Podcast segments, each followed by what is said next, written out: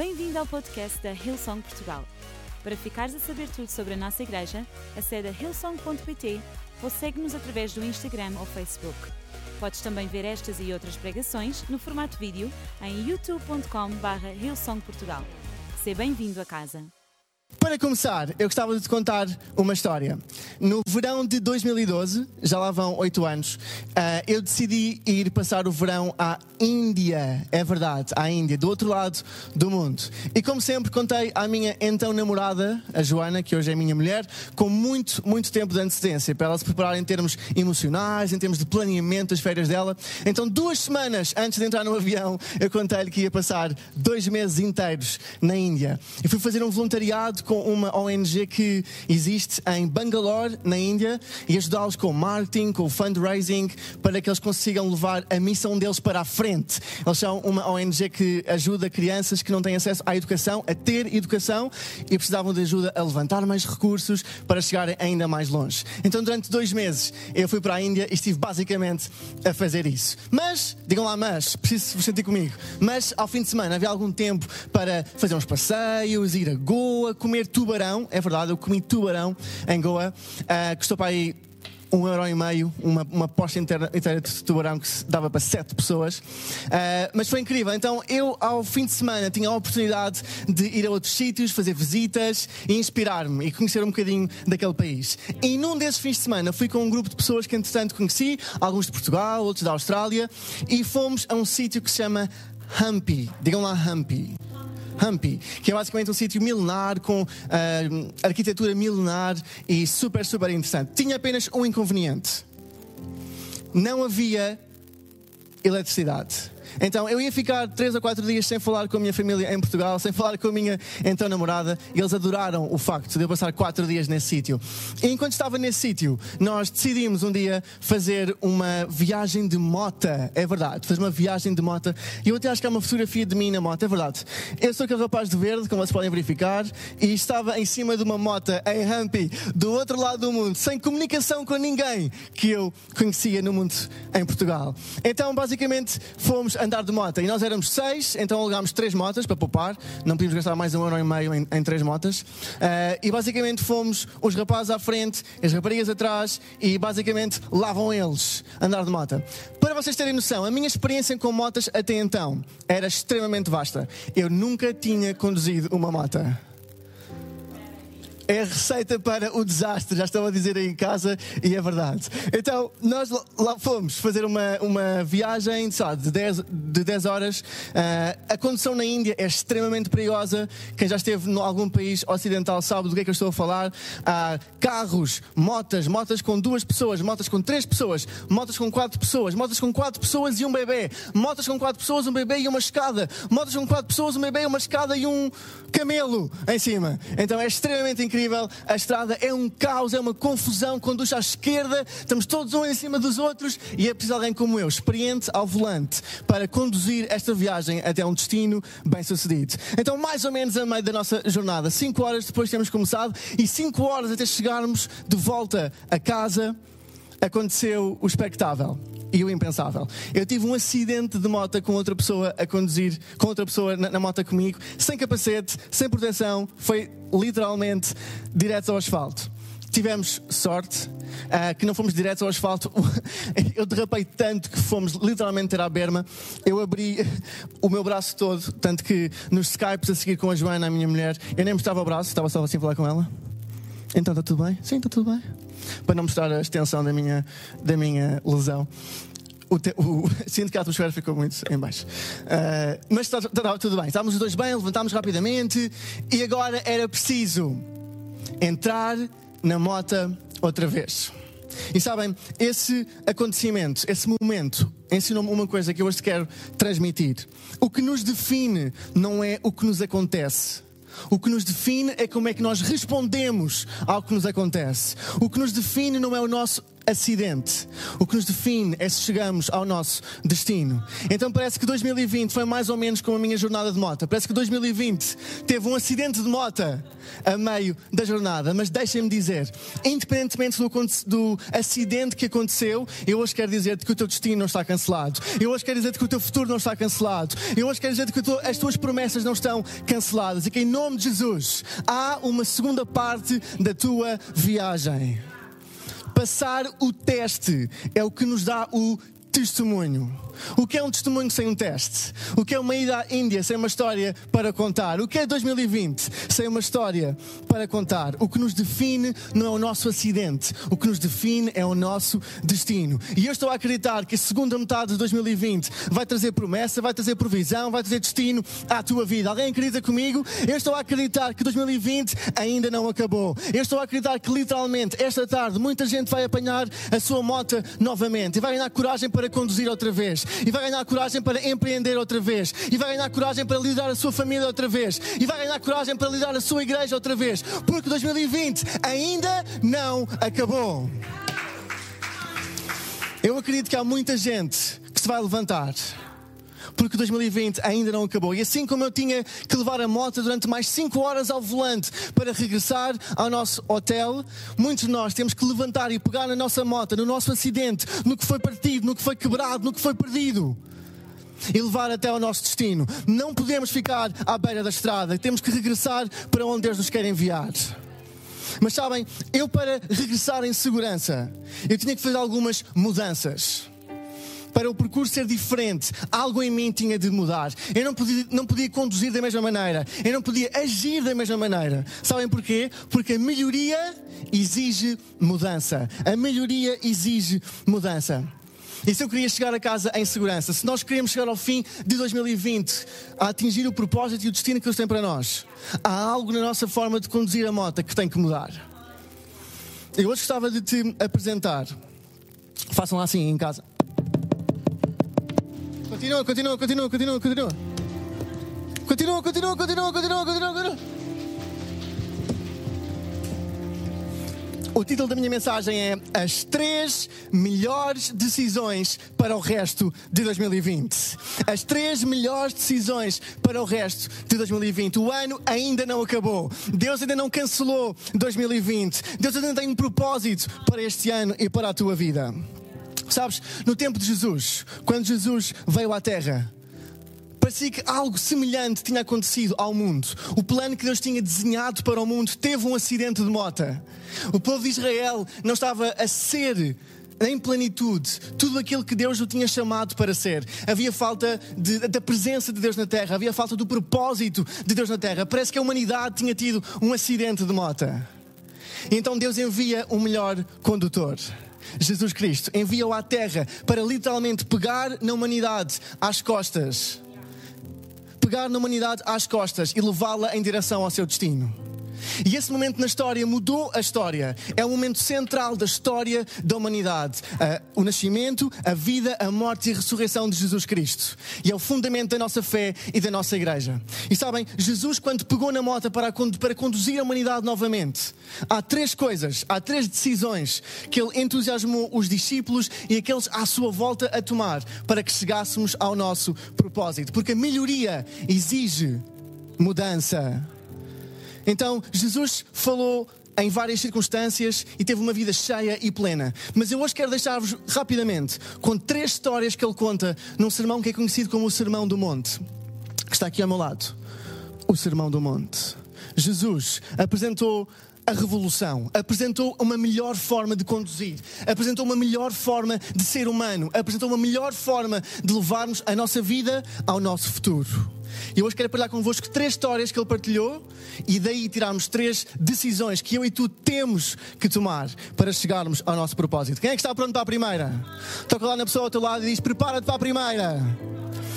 Então, a primeira decisão que temos que tomar é, em primeiro lugar, decide ter uma perspectiva positiva. Decide ter uma perspectiva positiva. Para eu conduzir aquela moto novamente em segurança, eu não podia pensar que ia cair outra vez. Não podia haver uma fibra, uma célula do meu corpo que achasse que eu podia cair outra vez. Senão, o que é que ia acontecer? Eu ia cair outra vez. Eu tinha que estar confiante. Então eu lembro-me de estar a falar em línguas. Quem é pentecostal sabe o que é falar em línguas. Eu nem me sabia exprimir, eu nem me sabia expressar. Mas o peso de ter a responsabilidade da vida de alguém sobre os meus ombros, eu tinha que pedir a Deus sabedoria. Eu tinha que pedir ao Espírito Santo confiança. Então eu estava literalmente a orar em línguas, a conduzir aquela mota. Nós temos que ter uma perspectiva positiva se queremos conduzir a nossa queda até ao seu destino. E sabem, eu antes de ir para a Austrália, trabalhei em algumas empresas aqui em Portugal. E numa delas nós éramos uma agência que tínhamos clientes e etc. E eu lembro perfeitamente de estar num pós-reunião, tipo, tínhamos tido a reunião com o cliente e agora estávamos no debrief interno. E eu não me lembro bem se foi no elevador, se foi assim numas escadas, foi assim um sítio inusitado, para usar bom português. Foi num sítio inusitado, não sei se foi num elevador ou umas escadas, mas basicamente uh, o meu chefe chegou à conclusão que muito provavelmente nós íamos perder esse cliente. E eu fiquei devastadíssimo, digam lá, devastadíssimo. Fiquei envergonhado, pior que estragado. Era um cliente onde eu estava a trabalhar no projeto, eu tinha responsabilidade sobre o projeto e só a perspectiva de perder o cliente trazia-me ansiedade à minha vida, porque eu sentia que era a minha responsabilidade, estamos a perder esse cliente. Mas o meu chefe, que ainda hoje é um dos meus mentores, um, disse, disse Francisco. Isto é uma oportunidade para nos focarmos nos clientes que temos e é uma oportunidade para irmos atrás de clientes que queremos ter.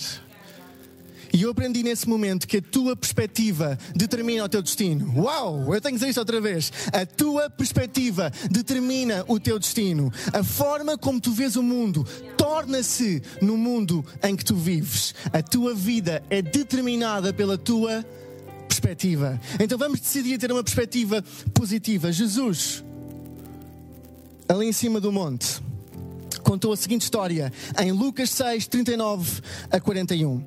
Jesus apresentou-lhe depois esta parábola. Ouçam bem agora. Pode um cego guiar outro cego? Não irão cair os dois em algum buraco? Nenhum discípulo está acima do seu mestre, mas todo o discípulo bem ensinado será como o mestre. Agora ouçam bem. Porquê é que tu reparas no cisco que está na vista do teu semelhante?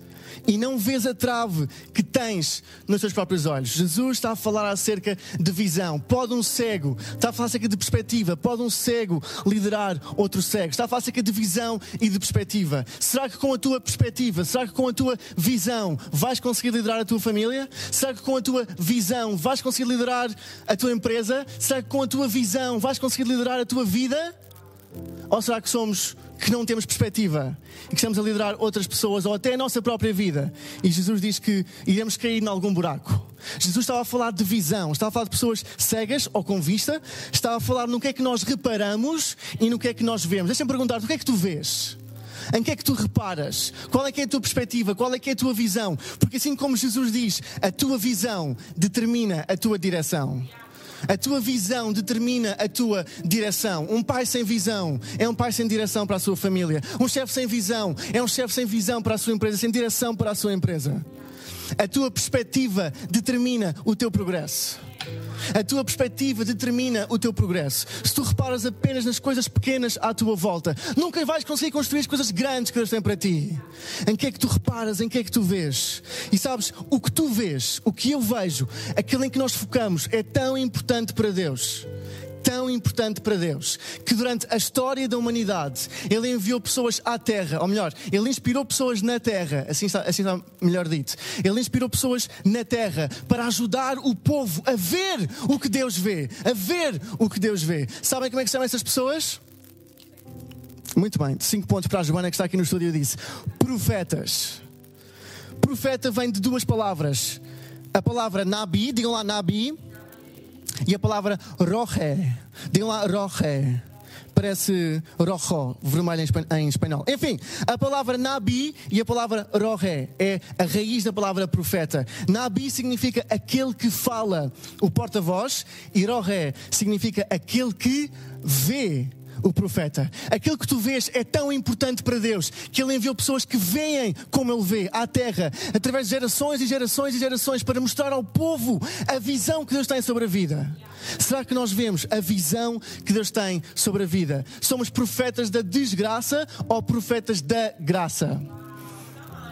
Somos profetas da desgraça ou profetas da graça, aquele que vê. Em Jeremias 1:11, rapidamente, Deus pergunta: "O que estás a ver, Jeremias?" Em Jeremias 24:3, ele diz: "Jeremias, o que vês?"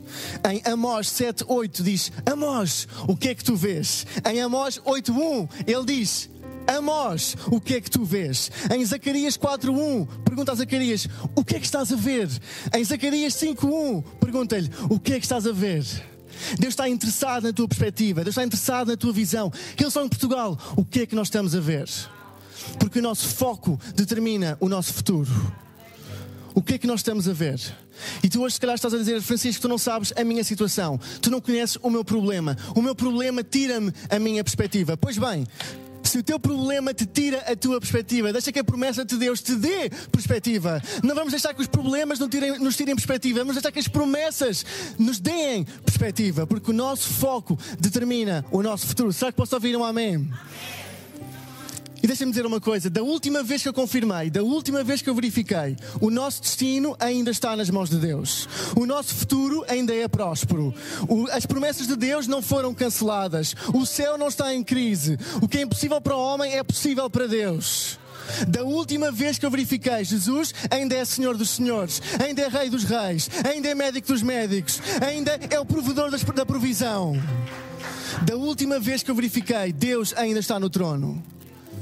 Então não deixes que os teus problemas te tirem perspectiva. Deixa que as promessas de Deus te deem perspectiva. Aquilo que tu vês transforma a realidade onde tu vives. O teu foco determina o teu futuro. Porque nós vivemos num mundo em que vemos. Daí Jesus falar acerca da tua visão, da tua perspectiva. Porque, em primeiro lugar, se nós queremos conduzir a nossa moto para chegar ao nosso destino, a primeira decisão que temos que tomar é decidir ter uma perspectiva positiva. Em segundo lugar, para termos um 2020, acabarmos 2020 como Deus sonha que nós acabemos, a segunda coisa que nós temos que fazer é decidir guardar o nosso coração. Decide guardar o teu coração. Eu achava que este ponto, sinceramente, não era para mim. Quando li a história que vos vou ler a seguir, achava que este ponto não era para mim, que eu já era cristão demais para ter que guardar o meu coração. Eu já tinha, já tinha anos de igreja suficientes para não ter que guardar o meu coração. Eu vou à igreja desde que nasci. Fui entregue ao Senhor seis meses depois de nascer. Não, não falho um domingo desde que tenho nove anos. Eu, eu, guardar o meu coração. Oh, o meu coração é santo, irmão. Mas enquanto estava a, a, preparar esta mensagem e a lutar comigo mesmo, se falava ou não falava deste ponto, porque não me parecia genuíno, eu achava que as palavras de Jesus não se aplicavam a mim. Uau, Francisco. Eu estava no Instagram. Quem tem Instagram? Só para ver. Quem tem Instagram? Ok, ok, ok. O Felipe não tem Instagram. Ah, tem. Ok, ok. Felipe é o pianista. Será que podemos dar uma salva de palmas ao Felipe que está no piano a fazer um trabalho incrível? Uau. Eu estava no Instagram e vi uma story do. Não vou dizer de quem, para não pôr ninguém em. Para não dizer o nome da pessoa. De um pastor, de um pregador, etc., que estava a jogar golfe. E eu fiquei. Como é que ele se atreve a jogar golfe no meio de uma pandemia global? A jogar golfe no meio do o mundo, o povo. O, nós estamos aqui a sofrer e ele está a jogar golfe. E eu, nesse momento, fui trazido à palavra. E eu hoje quero dizer-te, a ti e a mim, que guardar o nosso coração não é um evento, é um estilo de vida. Guardar o nosso coração não é um evento ao estilo de vida. Só porque um pensamento entra na nossa mente, nós não temos que guardar. Não dês permissão a todos os pensamentos para entrarem no teu coração. Só porque um pensamento nos surge, não quer dizer que nós tenhamos que guardar. Sabem, Jesus, em Lucas 6, 43 e 45 a seguir, diz que não há nenhuma árvore boa que dê frutos ruins nem nenhuma árvore ruim que dê frutos bons. Qualquer árvore se reconhece pelos seus frutos. Não se colhem figos dos espinheiros, nem uvas das silvas. Quem é bom diz coisas boas, porque tem um tesouro de bondade no seu coração. Mas quem é mau diz coisas más, porque o seu coração está cheio de maldade. Cada qual fala daquilo que transborda o seu coração. E em Provérbios 4, 23 diz que sobre tudo o que se deve guardar, guarda o teu coração, porque deles procedem as saídas da vida. Deixa-me dizer-te, meu amigo, hoje, a tua árvore determina o teu futuro. O teu interior vai se revelar no teu sabor. O teu coração determina a tua vida. A tua árvore determina o teu fruto. Eu disse, eu não quero que o fruto da minha vida seja um fruto de inveja, seja um fruto de comparação. Então eu não vou guardar estes pensamentos. Eu vou, vou substituir esses pensamentos por ainda bem que Ele tem hipótese de fazer isso. Ainda bem que Deus está a conceder a oportunidade de fazer isso. E eu vou construir a minha vida para que eu esteja debaixo da promessa e da provisão de Deus para a minha vida, para que continue a florescer também. Só porque um pensamento surge, nós não temos que o guardar. Deixem-me dizer-vos algumas coisas que eu decidi guardar o meu coração de. Em 1 Coríntios 13, no versículo 4 a 6, fala sobre amor. Eu quero que do meu coração o centro seja Jesus, que o centro seja amor, quero que esse seja o fruto da minha vida. Então, em 1 Coríntios 13, 4 a 6, rapidamente, diz que o amor é paciente e prestável. E agora, ouçam bem o que o amor não é. E foi isto que eu decidi que o meu coração também não vai ser não é invejoso, não se envaidece, não é orgulhoso, não tem mais maus modos, não é egoísta, não se irrita nem pensa mal. O amor não se alegra com uma injustiça causada a alguém, mas alegra-se com a verdade. Há uma história super incrível. Em João 21, 22, Pedro e João estão a conversar e Pedro pergunta a Jesus: O que é que vai ser de João? Os discípulos tinham alguma rivalidade entre si e ele queria saber, wow, qual é que é a minha posição? Qual é que, como é que Jesus me vê? Como é que Jesus vê João? Será que ele tem uma localização planeada para João? Será que ele vai ser pastor da... Não podia dizer, não vou dizer song. Será que ele vai ser pastor da igreja de Jesus de Jerusalém? E eu vou ser enviado para uma missão no Cartacho. Eu estou a brincar, nós adoramos os irmãos do Ribatejo. Uma salva de palmas ao Ribatejo, que são pessoas absolutamente incríveis. O Daniel e a Nilvana. Estava a brincar, estava a brincar. Mas Pedro pergunta a Jesus acerca de João. E nós, quantas vezes nos comparamos uns com os outros? Quantas vezes vemos a vida de outros e queremos comparar-nos e, e, e medir-nos uns contra os outros? E Jesus responde-lhe a bom português. Jesus respondeu: E se eu quiser que João viva até que eu volte? Ouçam bem agora: O que é que tu tens com isso? Tu segue-me tu segue-me. Então é uma pergunta que eu faço a mim próprio. Eu quero guardar o meu coração. O que é que eu tenho a ver com isso? Eu quero guardar o meu coração. Eu quero que os frutos da minha vida sejam, sejam ligados à minha árvore. Eu quero que o meu coração seja saudável. Não projetes os teus problemas, protege o teu coração. Uma pessoa que não guarda o seu coração é uma pessoa que desperdiça o seu futuro. Imaginem o poder de uma igreja que guarda o seu coração. Imaginem o poder de uma família que guarda o seu coração. Imaginem o poder de uma equipa que guarda o seu coração. Imaginem o poder de um país que guarda o seu coração. Imaginem nós todos a darmos frutos bons, termos árvores boas que dão frutos bons. Imaginem uma, uma família que dá o benefício da, da dúvida uns aos outros. Imaginem um líder que não se irrita com a equipa, mas que inspira a sua equipa. Imaginem uma pessoa que trabalha na repartição das finanças, que não age com maus modos. Imaginem alguém que não está distraído com o acessório, mas focado no essencial? Será que há aqui gente focada no essencial? Será que temos aqui uma igreja focada na nossa missão? Será que temos aqui um povo que está focado nas promessas de Deus para a nossa vida?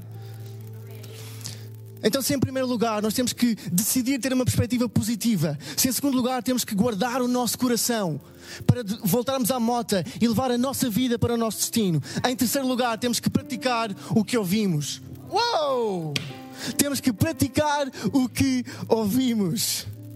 Jesus, mais à frente, em Lucas 6, 46 e 49, conta uma história que não é fácil de ouvir e que não foi fácil para mim, mas que abençoou e construiu a minha vida. Porquê é que estão sempre a chamar-me Senhor, Senhor e não fazem o que eu digo?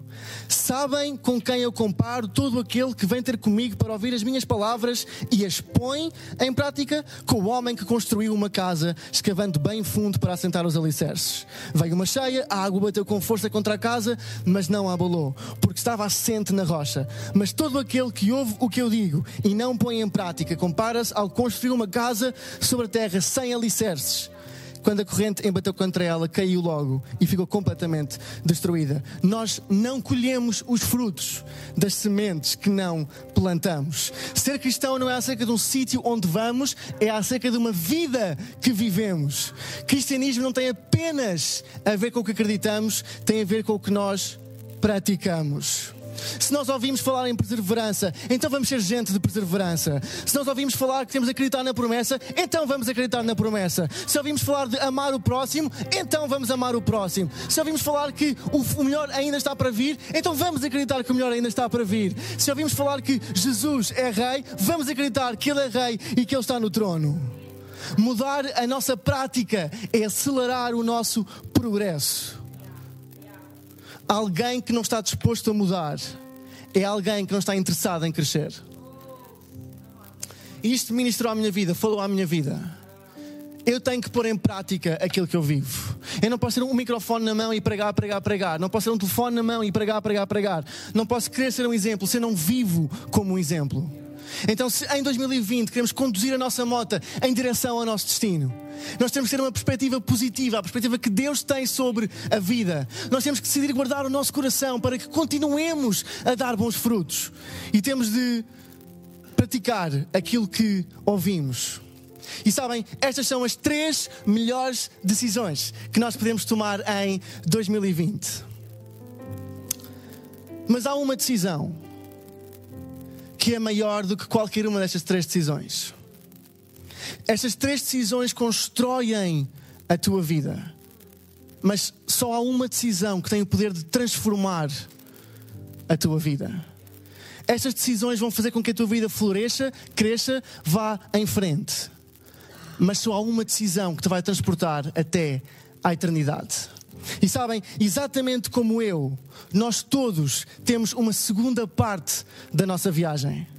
Nós todos temos uma segunda parte da nossa viagem. Em João 3,16 diz que Deus amou o mundo de tal maneira que entregou o seu Filho único para que todo aquele que nele crer não se perca, ouçam bem, mas tenha a vida eterna. Há uma vida além da vida que nós temos neste preciso momento. Há uma vida eterna, há uma segunda parte da tua viagem. E para chegar a essa segunda parte da tua viagem, para transformar a tua vida ao ponto de experimentares a vida eterna como Jesus desenhou que tu experimentasses, há uma decisão, e só há uma decisão, que te pode levar até essa segunda parte da tua viagem.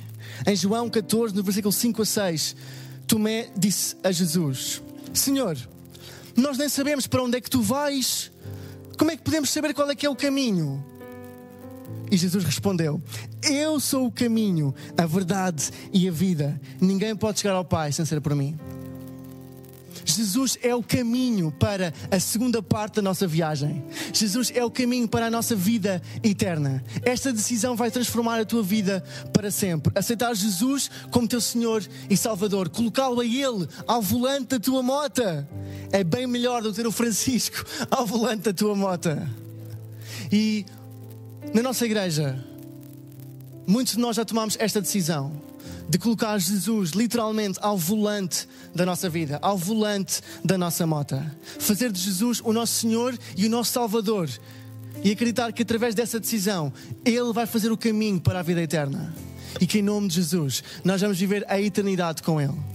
E nós, todas as semanas, de norte a sul do país, online, para Portugal, para o mundo, damos a oportunidade de pessoas como tu, que nunca tomaram esta decisão, de a tomarem pela primeira vez. Ou então já tomaste há alguns anos, mas a tua vida tomaste decisões na tua vida que se afastaram do propósito que Deus tinha para ti. Hoje é o momento de voltares a casa. E sabes, todas as semanas, dezenas e dezenas de pessoas tomam esta decisão. Pessoas como tu, ao ouvir o link ou numa reunião presencial, tomam esta decisão. Então hoje que eu vou dar-te a oportunidade de dizeres que sim a Jesus. De pôr Jesus ao volante da tua moto e acreditar que Ele te vai levar em direção à tua vida eterna. E sabes, a forma de fazer isso é muito simples. Basta acreditar no teu coração e confessares com a tua boca. Assim como dizem Romanos 10, 9. Acreditares no teu coração e confessares com a tua boca. Então, se é o teu caso, se hoje queres dar uma oportunidade ao Rei dos Reis, se hoje queres mudar a tua vida para sempre, se hoje queres transformar a tua eternidade e levar-te para a vida eterna, então hoje é o teu momento. E eu vou liderar-te numa, oração e vou-te pedir que te juntes a mim. E ao confessares estas palavras, vais entregar a tua vida a Deus e confia em mim, a tua vida vai mudar para sempre. Então as palavras estão no ecrã. Eu vou ler, mas lê em tua casa e juntos vamos fazer esta oração e entregar a nossa vida a Deus. Então, Senhor Jesus, Agora mesmo eu te aceito como meu Senhor e Salvador. Reconheço que morreste por mim naquela cruz e te convido a entrar na minha vida. Perdoa os meus erros, dá-me uma vida nova e enche a minha vida de esperança inabalável que tu só dás. Em nome de Jesus. Amém, amém e amém. Será que vamos dar uma salva de palmas a todas as pessoas que tomaram esta decisão pela primeira vez? Muito bem-vindo à família, muito bem-vindo à Igreja Hillsong e parabéns pela tua decisão. Hoje mesmo podes ir a hillsong.pt barra Jesus e preencher um formulário rápido para que a nossa equipa entre em contato contigo, para que possamos mostrar os próximos passos, acompanhar-te numa jornada de chegares mais perto a Jesus. Ou então aí no chat, na caixa de comentários, podes pôr assim um emoji com a mão e dizer que tomaste essa decisão. E a nossa equipa fantástica vai entrar em contato contigo. Então, muito bem-vindo à família. Acabaste de tomar a melhor decisão da tua vida. E o meu conselho no próximo domingo, junta-te a nós. Na noite da ADN, junta-te a nós. Na sexta-feira, junta-te a nós. Já fazes parte da família, já fazes parte da nossa igreja. És muito bem-vindo. E o, o, o ano de 2020 vai ser conhecido na tua vida como um ano de transformação e de vida eterna. Em nome de Jesus. Amém, amém e amém.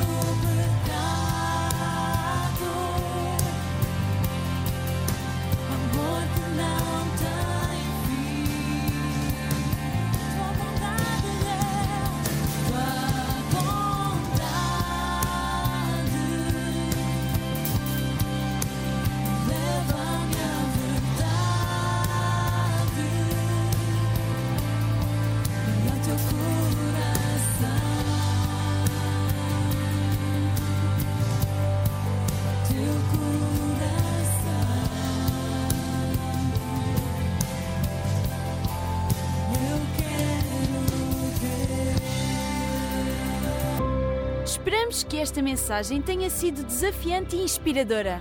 Se queres saber mais sobre a Hillsong Portugal, segue-nos nas redes sociais Facebook, Instagram e Twitter ou visita o nosso site em hillsong.pt.